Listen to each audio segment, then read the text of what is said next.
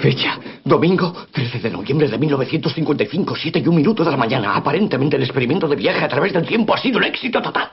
El rayo cayó sobre el reloj de la torre a las 10 y 4 minutos de la noche, descargando 1.21 gigavatios de energía sobre el vehículo temporal, que se desvaneció en una explosión de luz, dejando tras de sí un par de surcos de fuego. Así que presumo que Marty y el vehículo temporal se han desplazado hacia adelante en el tiempo hasta el año 1985. Después... Después... No logro recordar lo ocurrido. De hecho, ni siquiera recuerdo cómo volví a casa. Quizá los gigavatios que recibí, combinados con el campo de desplazamiento temporal generado por el vehículo, produjeron una disfunción de mis ondas cerebrales, lo que me indujo a sufrir una amnesia pasajera. Ahora recuerdo que después de que el vehículo temporal se desvaneciera en el futuro, tuve una visión de Marty diciéndome que había regresado del futuro. Esto no es regreso al futuro. Esto es... La sintonía del futuro imperfecto. Desde nuestros estudios de los salares, en nuestra cuarta temporada y nuestro primer programa. Arrancamos nueva temporada. Pues ¿qué va a ser? Pues claro, pues no podía ser de otra forma. Pues claro que sí. Como el ave fénix renace de sus cenizas, nosotros volvemos con mucha más fuerza.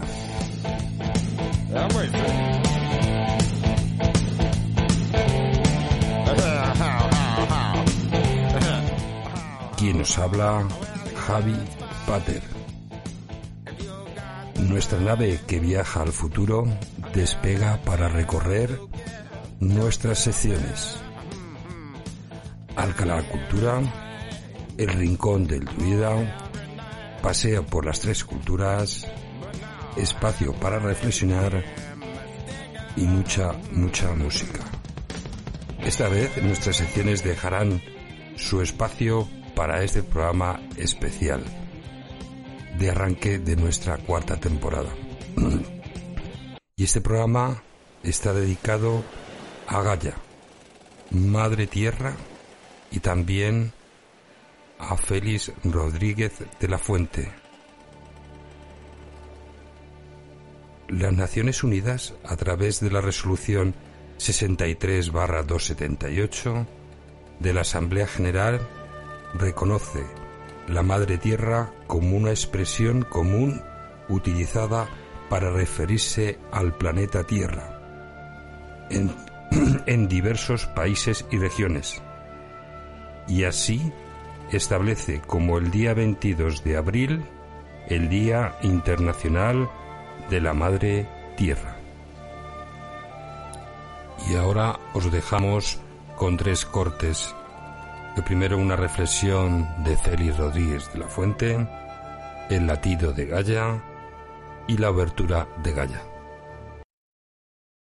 El que hayamos visto por primera vez a nuestro planeta como una gota de agua de mar.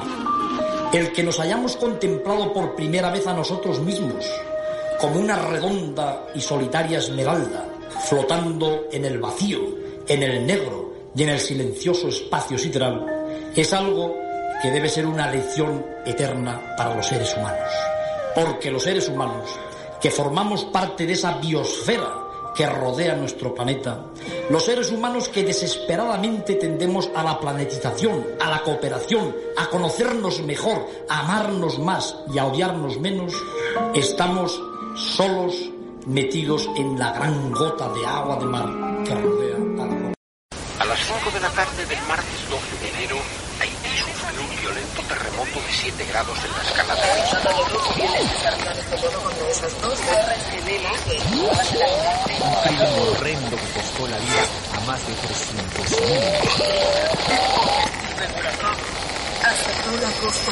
Españoles, Franco ha muerto. Se calcula que las hormigas del planeta pesan lo mismo que la humanidad. Si desaparecieran, se produciría un fenómeno ligado a la extinción mucho más dramático que el meteorito que acabó con los dinosaurios. En cambio, si se extinguiera la especie humana, en términos ecológicos, no pasaría nada. Las personas no aportamos ya nada a los ecosistemas, solo gastamos. Somos los más grandes consumidores y, sin embargo, nadie nos consume. ¿O sí? Es el latido de la vida. Es el latido de Gaia.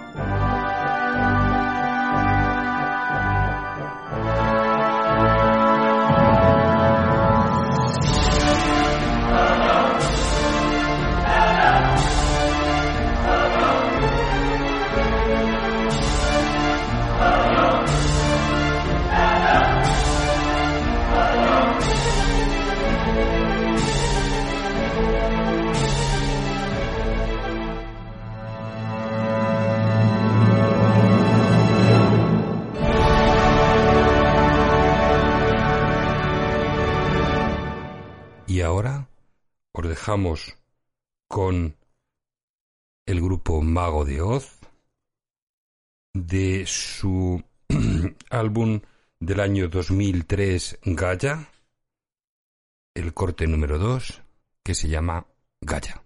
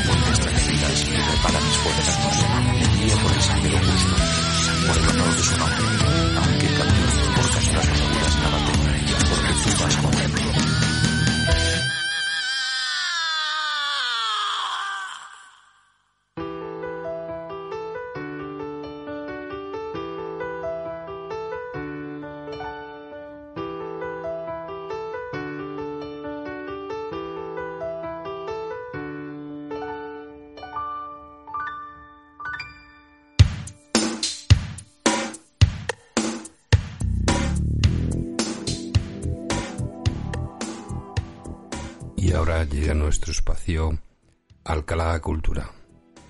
Bueno, pues ahora estamos confinados con esta terrible pandemia que azota a todo el mundo y a nosotros también.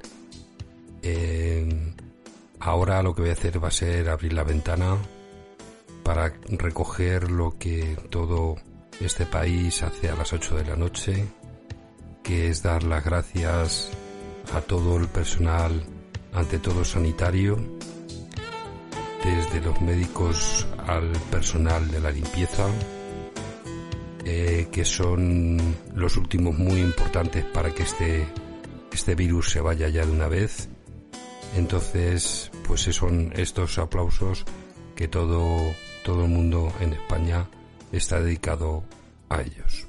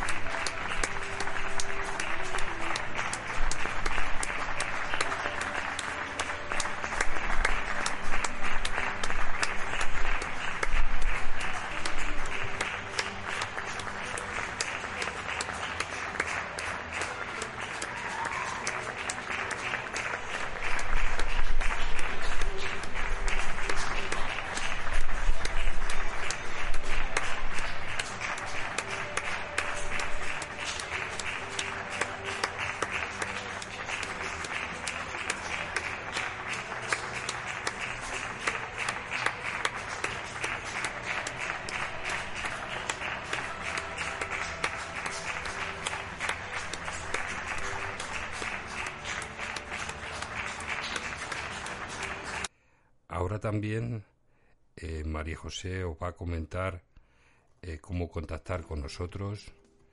Eh, vamos a felicitarla porque hoy es su cumpleaños. Ella nació un día 22 de, abril, un día muy bonito para nacer. Desde aquí de Futuro Imperfecto le mandamos muchas felicidades y que cumpla muchos más. Muy buenas, ahora os vamos a recordar nuestras vías de contacto. Por la web futuroimperfectoradio.wordpress.com si queréis enviar un correo futuroimperfectoadh@gmail.com por Twitter arroba f-imperfecto y por Instagram arroba futuroimperfectoradio. Estamos deseando recibir vuestros comentarios. También nos podéis seguir por las siguientes plataformas: Evox, Spotify, Radio Public, Anchor, Google Podcast, Breaket, Overcast y Apple Podcast. También agradeceros que en esta tercera temporada hemos tenido casi 1.650 escuchas, pues mi mayor agradecimiento a toda esa gente que ha escuchado nuestros programas. Eh, del grupo Mago de Oz, del año, del año 2003, Gaia 1, el corte número 12, La venganza de Gaia.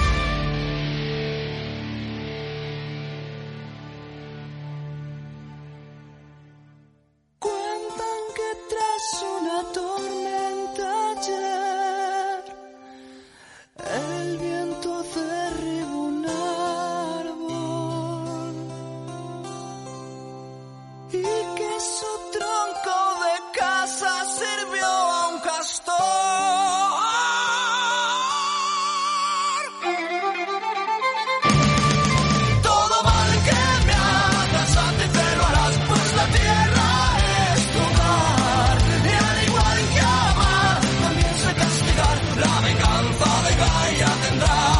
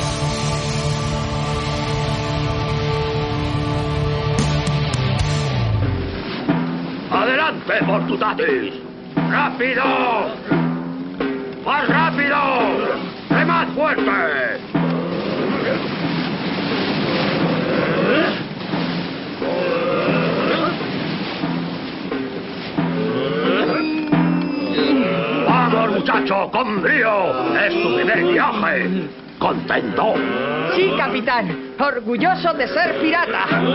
¡Estupendo, muchacho! ¡Vas a vivir unas maravillosas aventuras en el mar! ¡Abordarás muchos barcos felicios! ¡Hispanos! ¡Bretones! Y también galos.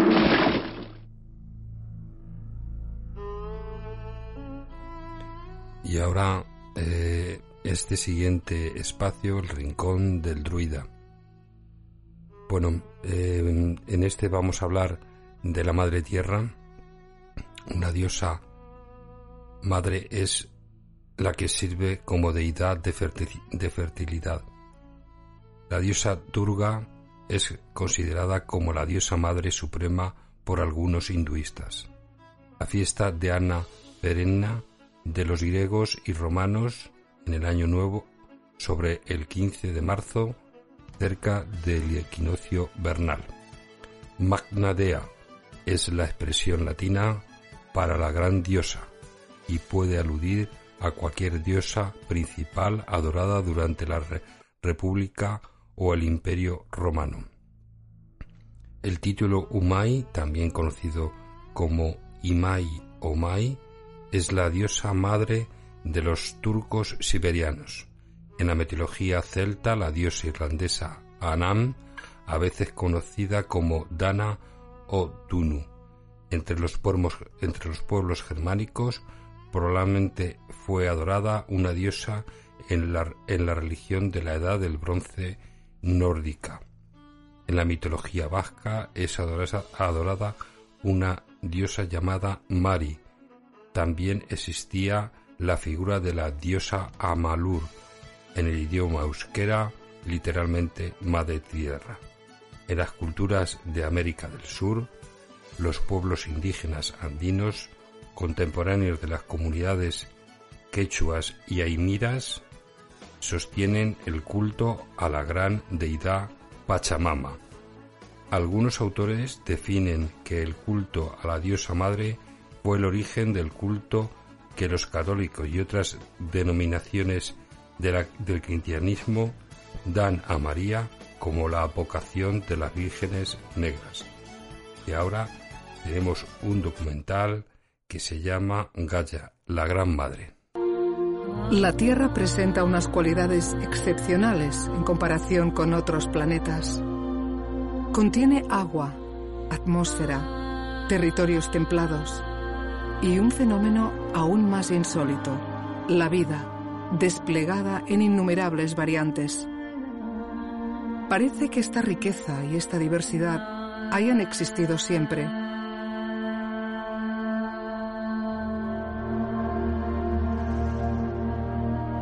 Pero al contrario, no ha sido así. Desde que nació, fuerzas titánicas procedentes del exterior y del interior han cambiado muchas veces la fisonomía de la Tierra. De vez en cuando, la naturaleza nos recuerda la existencia de estas fuerzas y de sus devastadores efectos.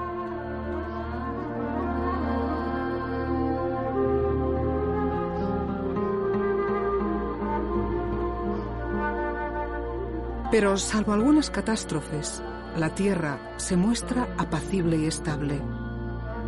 ¿Será siempre así? ¿Cómo se originó? ¿Cómo ha llegado al estado actual? ¿Qué papel juega la vida y en particular los humanos? Gaia, la Gran Madre.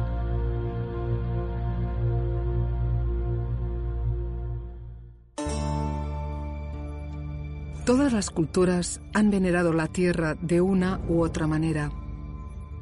La tierra es la gran madre, protectora y fecunda, origen de nuestro mundo.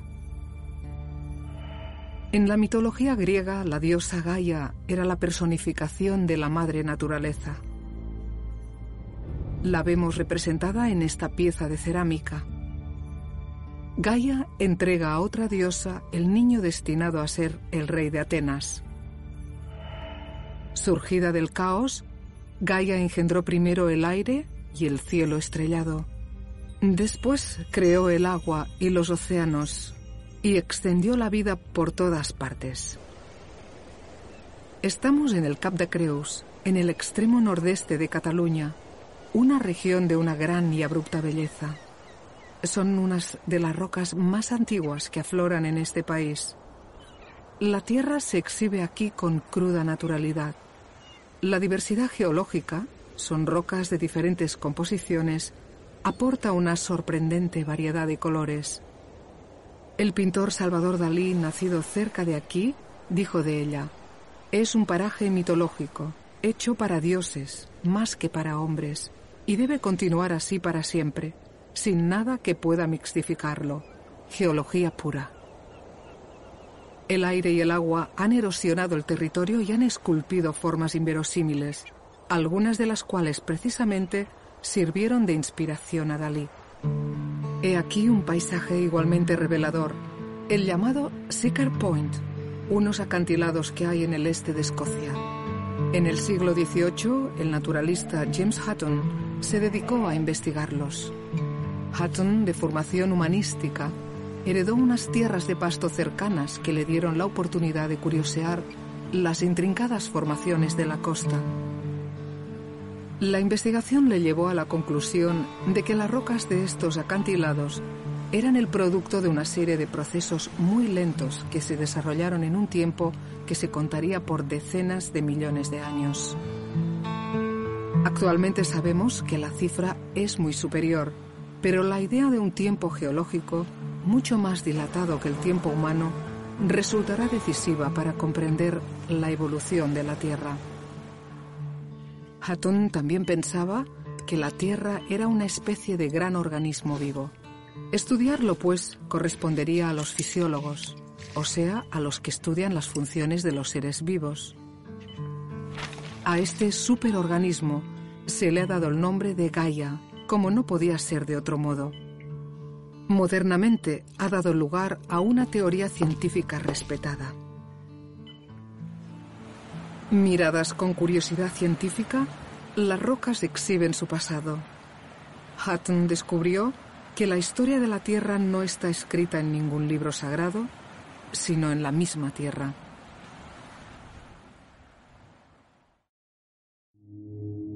Todo empezó con un gran estallido, el Big Bang. En un instante inescrutable aparecieron el tiempo, el espacio y la materia primordial. Para muchos científicos, preguntarse qué había antes no tiene sentido, ya que no había ni tiempo ni espacio. El astrofísico inglés Stephen Hawking Dice que es como preguntarse qué hay al norte del Polo Norte. Durante los primeros minutos del Big Bang surgieron los primeros elementos químicos. El hidrógeno, luego el helio, el litio, la gravedad y la energía nuclear regían el escenario. De vez en cuando, la materia se agrupaba formando estrellas. Algunas se desintegraban y dispersaban de nuevo la materia. Otras se agrupaban formando galaxias. Como nuestra galaxia, la Vía Láctea. Reúne cientos de millones de estrellas, una de las cuales es nuestro Sol. Alrededor de aquel Sol primigenio se formaron unos 20 cúmulos de materia hirviente llamados protoplanetas. Con el tiempo, uno de estos protoplanetas sería la Tierra. Bombardeado repetidamente por otros cuerpos, fue aumentando de tamaño. La bomba más gigantesca y la más grande que haya caído jamás fue un astro del tamaño del planeta Marte. La parte más densa de la materia terminó absorbida. El resto dio lugar a la Luna. Aquel astro que engendró la Luna se conoce con el nombre de otra diosa, Teia. Teia era precisamente hija de Gaia y madre de Selene, la Luna.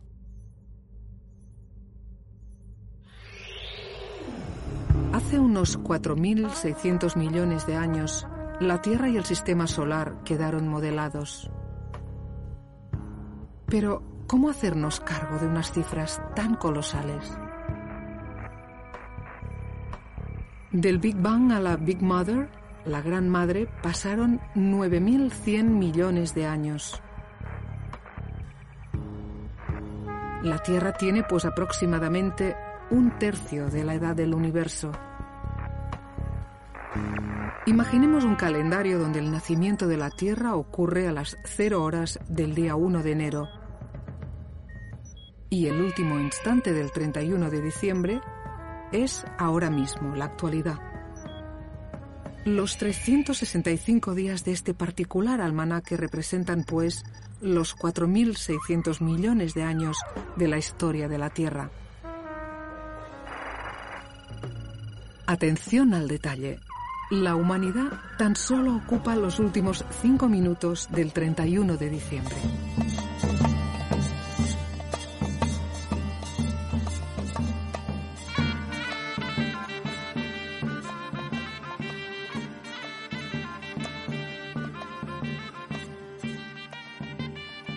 Nuestro espacio Paseo por las tres culturas, que también lo cedemos para unos pequeños reportajes. Quería hablar de la figura de Félix Rodríguez de la Fuente, naturalista, divulgador, humanista. Ante la llegada de Félix Rodríguez de la Fuente, la mayoría de los españolas, de los españoles y españolas apenas sabemos nada del mundo que nos rodeaba. La naturaleza era desconocida. No conocíamos la fauna ni la flora y nunca vimos un lobo en su hábitat, ni a un oso pardo, ni a un águila. Félix Rodríguez de la Fuente, médico de formación, defensor de los espacios naturales, nos enseñó cómo funciona un ecosistema y la pirámide de la vida. Se marchó un 14 de, abril de hace 40 años. El primer corte que vamos a tener es la presentación del programa El hombre y la tierra, que fue el día 1 de octubre de 1975. Después, eh, Rodríguez de la Fuente, en el año 1972, ahora hace 48 años, de una profecía que él mismo comenta. Y por último, una reflexión para los mandatarios, que deberían tomar nota sobre el tema de la naturaleza. aquí os dejo.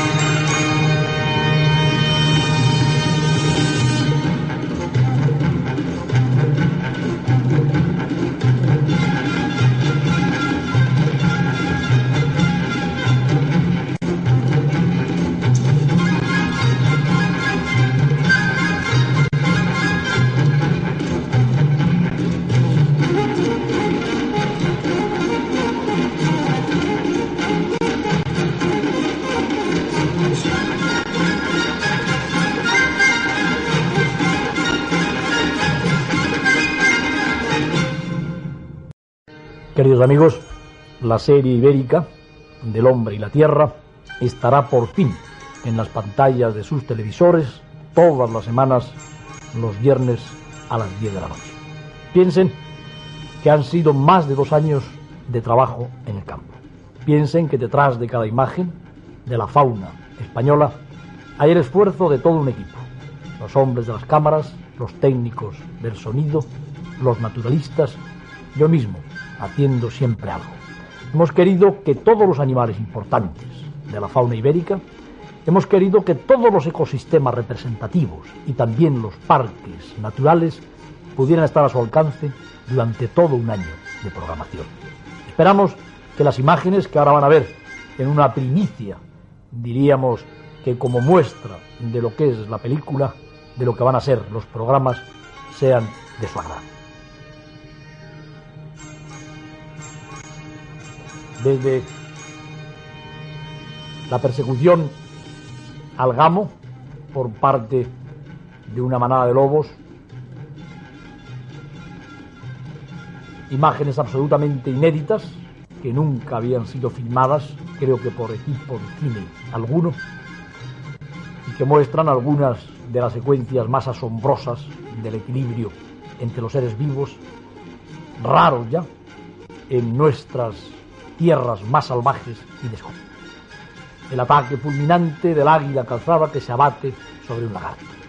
Como les decía, esta colección de secuencias hiladas con más o menos ritmo no constituyen más que un pequeño anuncio. Están viendo en este momento al lince que se va a dedicar a la caza de una perdiz de lo que va a ser la serie ibérica del programa El hombre y la tierra. Imágenes inéditas, imágenes obtenidas con gran esfuerzo para que puedan ver tranquilamente en sus casas cómo es nuestra fauna, cuáles son sus vicisitudes. En este caso el buitre negro, llenando en prodigioso fotograma sus televisores. El buitre negro que después está cebando al pequeño. Hay un mensaje de protección en esta serie, un mensaje de protección a todos nuestros animales, incluso a las cigüeñas comunes que en este caso están en plena parada nupcial. El macho está acicalando amorosamente a la hembra tendida en el nido.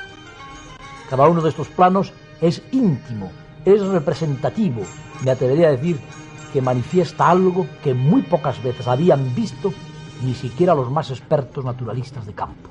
El águila perdicera recortada en una de las cárcavas donde viven las últimas parejas de estas prodigiosas rapaces.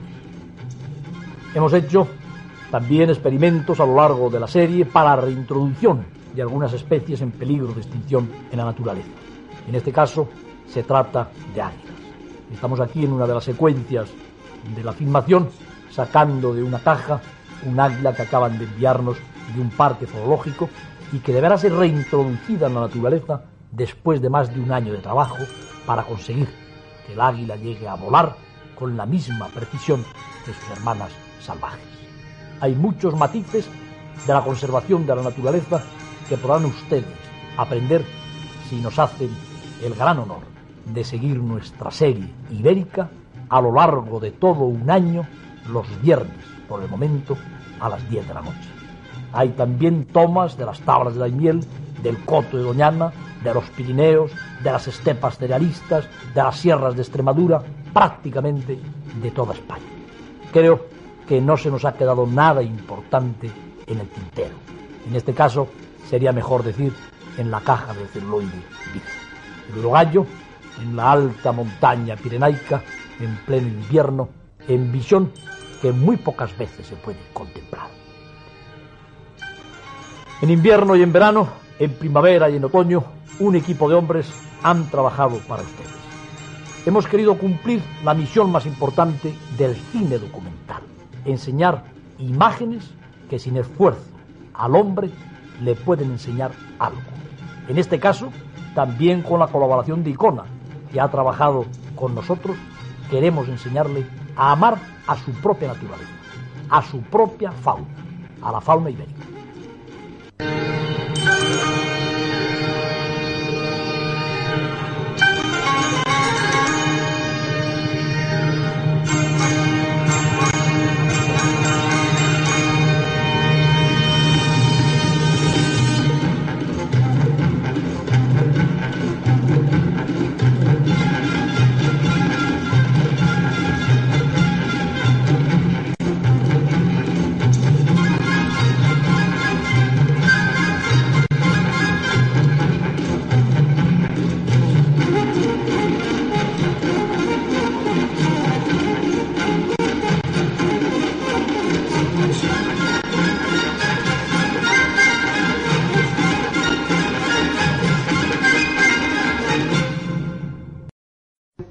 Ciertamente, lo que más nos diferencia de todas las otras épocas, de todas las otras culturas, lo que más preocupa y lo que verdaderamente más puede transformar radicalmente la posición de la humanidad en el presente es la basura. Basura no solamente en forma de coches viejos que se afinan y se amontonan en los cementerios. Basura no solamente en forma de bolsas de plásticos y de esos famosos envases sin retorno que van a llenar España y el mundo entero. Basura en forma de venenos disueltos en la propia sangre de los seres vivos que se van acumulando en nuestras vísceras. Basura en forma de toda clase de sustancias químicas sin las cuales ya no podemos vivir, incluido el alcohol y otros estimulantes. No cabe la menor duda de que la nuestra puede muy bien llamarse la civilización de la basura. Buenas tardes. Que es posible que sean más felices sus súbditos, viviendo en pequeños poblados, donde labran personalmente la tierra, donde generan sus alimentos, donde todavía realizan sus funciones fisiológicas directamente sobre el campo, abonando con sus heces fecales los lugares donde van a plantar luego el mijo, el arroz o el trigo. Ellos quieren tener un televisor, un automóvil, un frigorífico y, a ser posible, trabajar en una fábrica. No habría manera de convencerles de que felicidad no tiene nada que ver con posesión material. No habría manera de convencerles de que la renta per cápita no traduce una renta per cápita felicitaria, sino solamente material. Y, como los políticos para permanecer y para perpetuarse, precisan constantemente elevar el poder adquisitivo de sus súbditos y precisan mantenerse en esa tremenda competencia material en la que está sumido al menos el mundo occidental, los informes de los sabios no servirán prácticamente.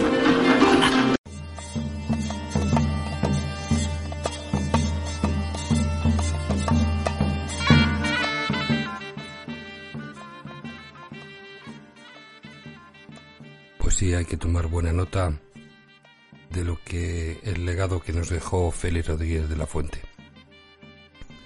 Bueno, y ahora continuamos con una, una canción del grupo Macaco que se llama Moving.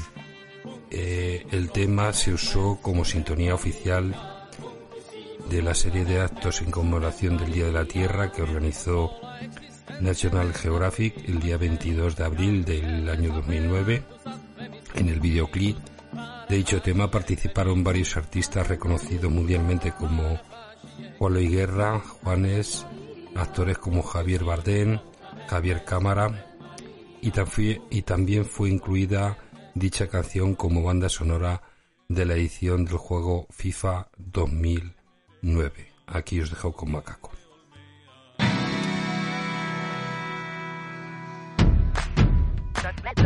Ley universal de, la locomoción no puede fallar en este momento.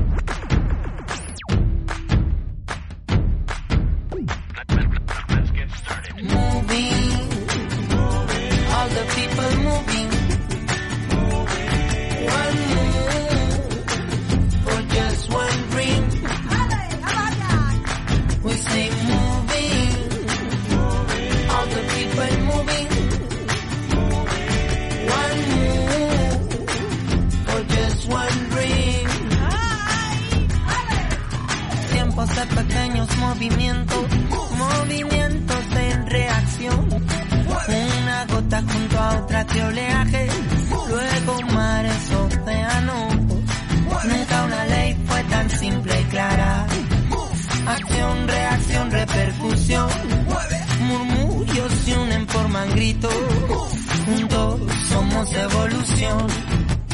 Moving, all the people moving.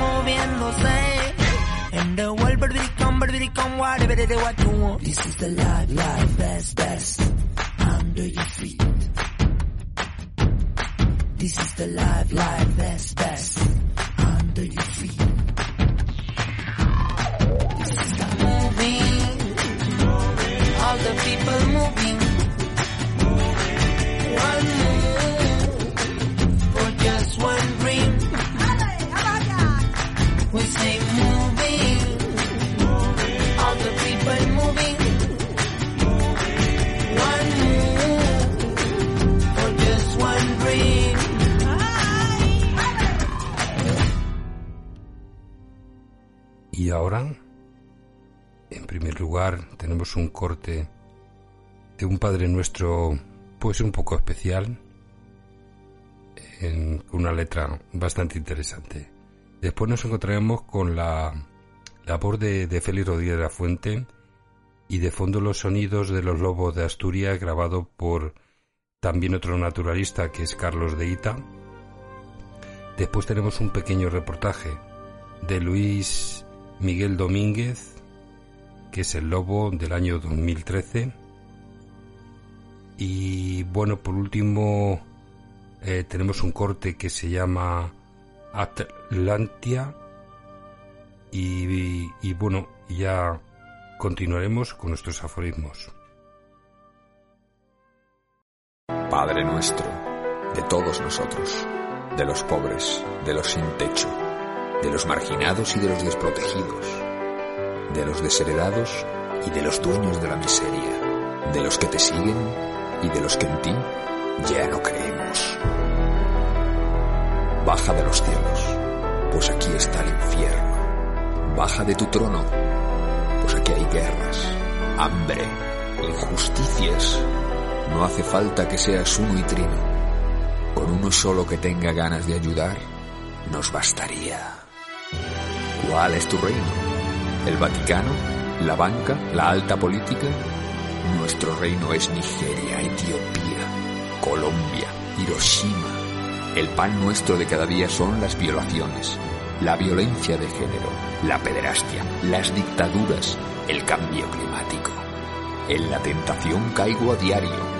No hay mañana en la que no esté tentado de crear a un Dios humilde, justo, un Dios que esté en la tierra, en los valles, los ríos, un Dios que viva la lluvia, que viaje a través del viento y acaricie nuestra alma.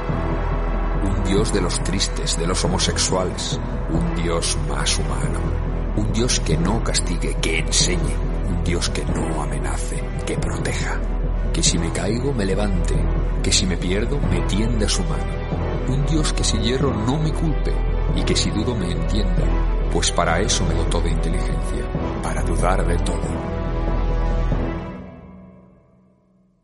Padre nuestro, de todos nosotros, ¿por qué nos has olvidado?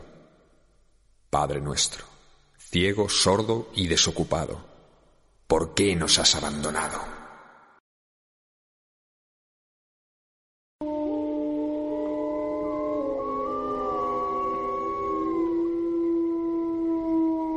Entonces los lobos empezaron a cantar. Empezaron a cantar con su voz profunda, en la que se mezclan armoniosamente, como el más perfecto de los coros humanos, las voces de los bajos, las de los tenores, las de las triples.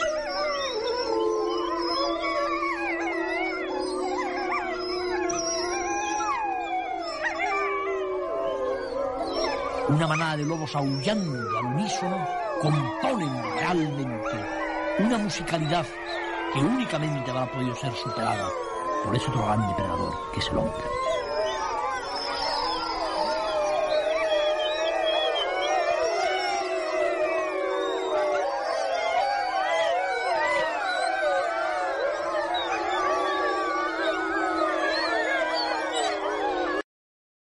lobo nos sigue dando mucho miedo, no sé por qué. Sí, no, yo tampoco, tampoco lo sé. A mí me recuerda a la historia del lobo, fíjate, salvando las distancias, ¿no? A la de algunos colectivos humanos que han sido incomprendidos a lo largo del tiempo.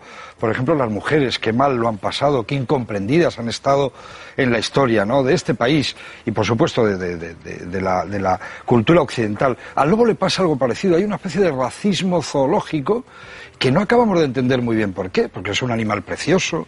Muchos de los que desprecian al lobo, de los que le matan, son grandes amigos de los perros, por ejemplo. Yo siempre digo, no hay un perro, entre comillas, más hermoso, más sofisticado, más maravilloso que un lobo, ¿no?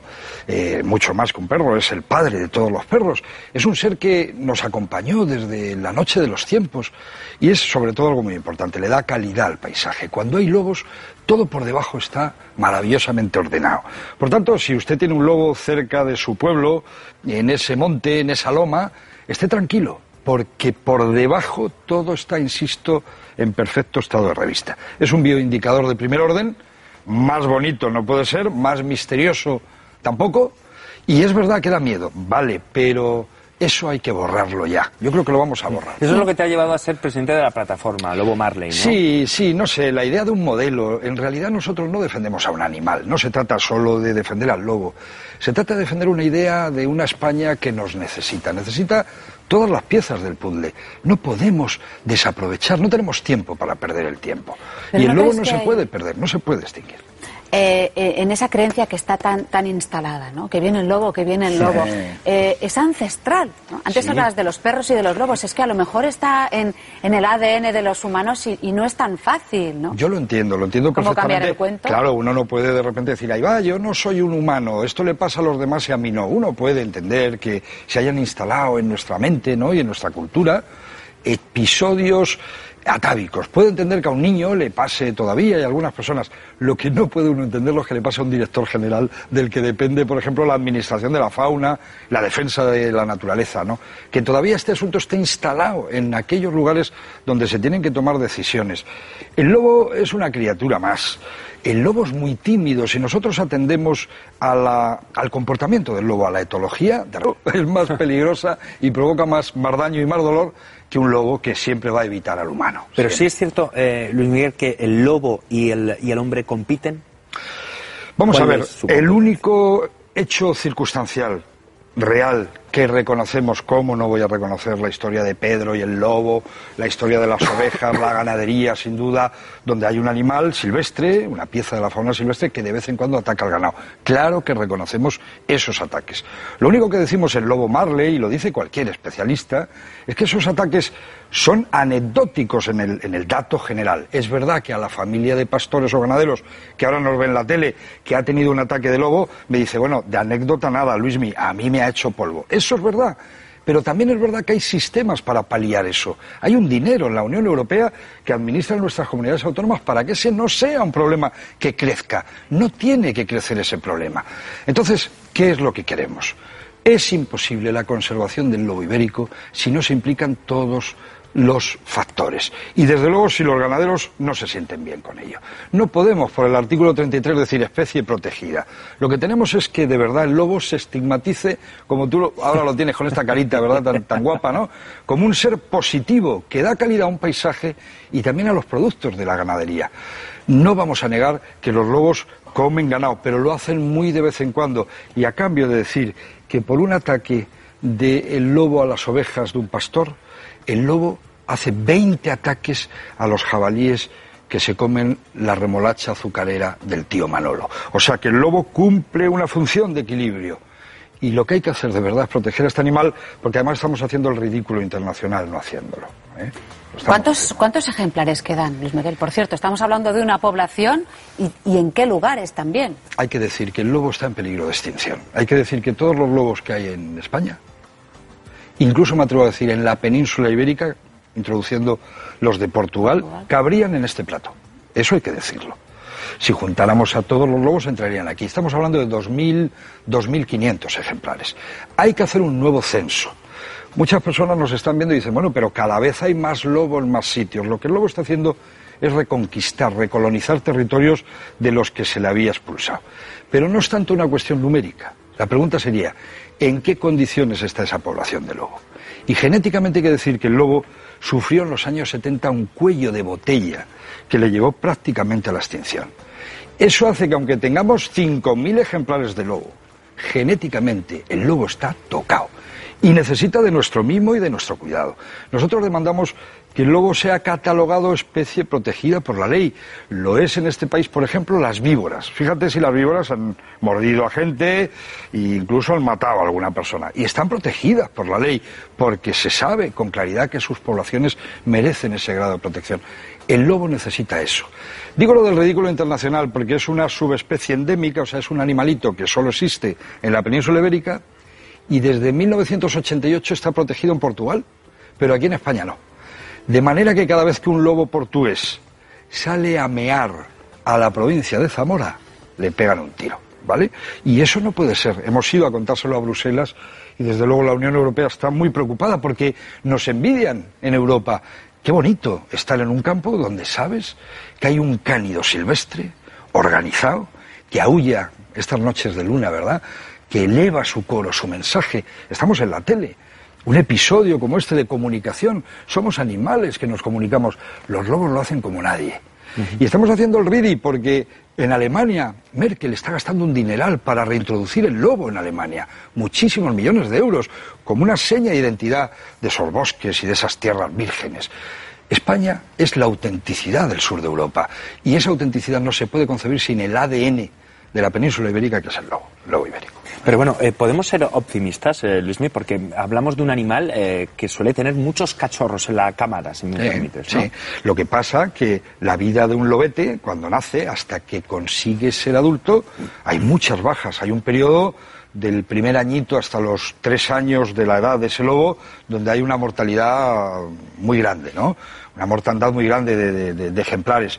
Que conseguir que tú veas a un lobo de 12 años, bien formado, con ese pelo de, invierno, ¿no? Con esa cabeza, un lobo alfa, ¿no? Es todo un milagro. Que un lobo hoy sobreviva a las infraestructuras, carreteras, vías de tren, embalses. Luego además esta inquina que se ha instalado en gobiernos perentorios y realmente psicópatas y lobicidas con respecto a este animal y que deciden matarlo, eso hace muy difícil que un animal llegue a ser adulto, pero lo consiguen. Si tu pregunta es, y yo lo sé, un apoyo, un apoyo y un, y un hecho positivo, lo vamos a dar. El lobo nos va a sobrevivir, va a sobrevivir a todo este torbellino y se va a convertir por fin en uno de los símbolos vivientes de esta España que necesitamos, de este futuro, de esta modernidad, de este modelo que es convivir con la biodiversidad. Y los lobos van a salvarse. Por otra parte, importante, nosotros hemos llevado 200.000 firmas a Bruselas de ciudadanos, aunque no sean naturalistas, biólogos, aunque sean arquitectos, artistas, personas que pertenecen a diferentes sectores. Muchos ganaderos están con Lobo Marley, diciendo, oiga, igual que está el Museo del Prado, igual que tenemos la Sagrada Familia, tenemos al Lobo Ibérico como seña de identidad de un territorio que no queremos perder. Y yo soy muy, muy positivo en esto y esta, esta guerra la vamos a ganar batalla a batalla por supuesto, convenciendo y no venciendo. Y ya casi para terminar, ¿cuál sería esa solución buena para todos? ¿No? Que esa convivencia con ganaderos. Mira, con- los ganaderos tienen que saber que desde luego yo personalmente, pero no solo yo, yo represento aquí a muchos miles de personas, estamos a favor de ellos totalmente. El desarrollo rural es fundamental. No queremos que este sea un país hueco, no queremos que sea una tarta sin azúcar, no queremos que los territorios del mundo rural español estén sin gente, queremos que la gente prospere, que esté contenta. Solamente ese desarrollo rural, llámese ganadería, agricultura o cualquier otra actividad, tiene que ir vinculado a la defensa y a la conservación de la biodiversidad. Vamos a estar juntos en esta aventura. Vamos a conseguir, insisto, que lobos y ganaderos vivan en equilibrio y en paz. Vamos a reconocer los daños que el lobo pueda y, y de hecho hace en ocasiones, pero no vamos a hacer de eso el gran tema. Es un problema técnico que se ha de resolver técnicamente. El lobo en España, en toda España al año, no llega a producir ni dos millones de euros de daños. Dos millones de euros para mantener una especie así, que por otra parte, como Zamora va a demostrar ahora en breve en la Sierra de la Culebra, cómo las asociaciones turísticas de turismo rural se están uniendo para poner en valor al lobo, para que el lobo además sea un motor económico. Lo más importante es que sintamos de verdad que todos somos necesarios. Pero hoy este- por hoy, Luismi, ¿la ley le, le protege al lobo? El lobo no está protegido en este país como debiera estar. Está en un limbo normativo que permite esa cosa que es control de poblaciones. Y en ocasiones se matan ejemplares que lo que están buscando es conectar las poblaciones, por ejemplo, andaluzas, exiguas, con algunas otras del norte, y ahí se les mata. Y cuando se les mata, esa carga genética se va. El lobo no está protegido como debiera. Necesitamos que sea especie protegida por la ley en su totalidad y en todo el territorio nacional. Y no vamos a parar hasta que esto sea así.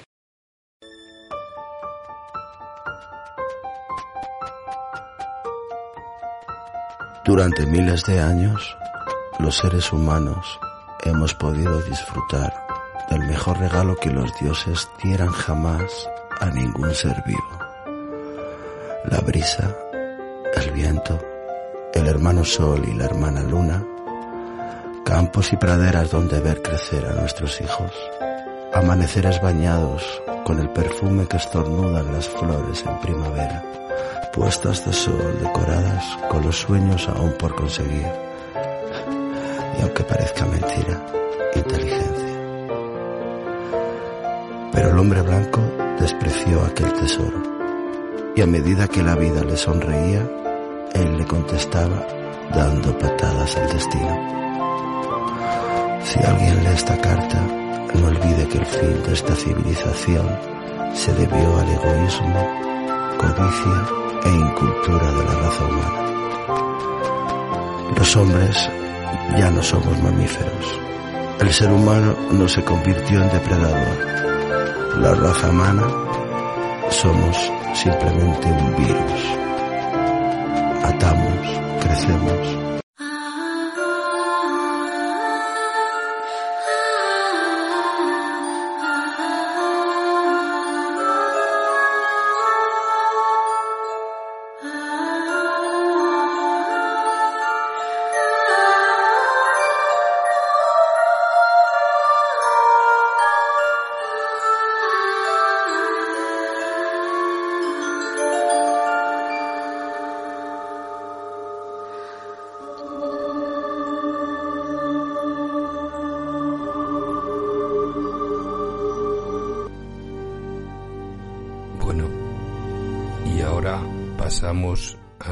aforismos. Mantén tu amor hacia la naturaleza, porque es la verdadera forma de entender el arte más y más. Van Gogh. Mira profundamente en la naturaleza y entonces comprenderás todo mejor. Albert Einstein. La naturaleza sostiene la vida universal de todos los seres. Dalai Lama. Bueno, no dejéis de visitar eh, la web expo- expovisual.es, donde podréis ver toda mi obra. Y bueno, pues este programa especial que es el arranque de nuestra cuarta temporada eh, un pelín más largo de lo normal, pero bueno, yo creo que, que, os haya gustado eh, y bueno, eh, nos vamos a ver muy pronto, así que como no podía ser de otra forma, hasta el próximo programa, que espero, como he dicho antes, sea muy pronto.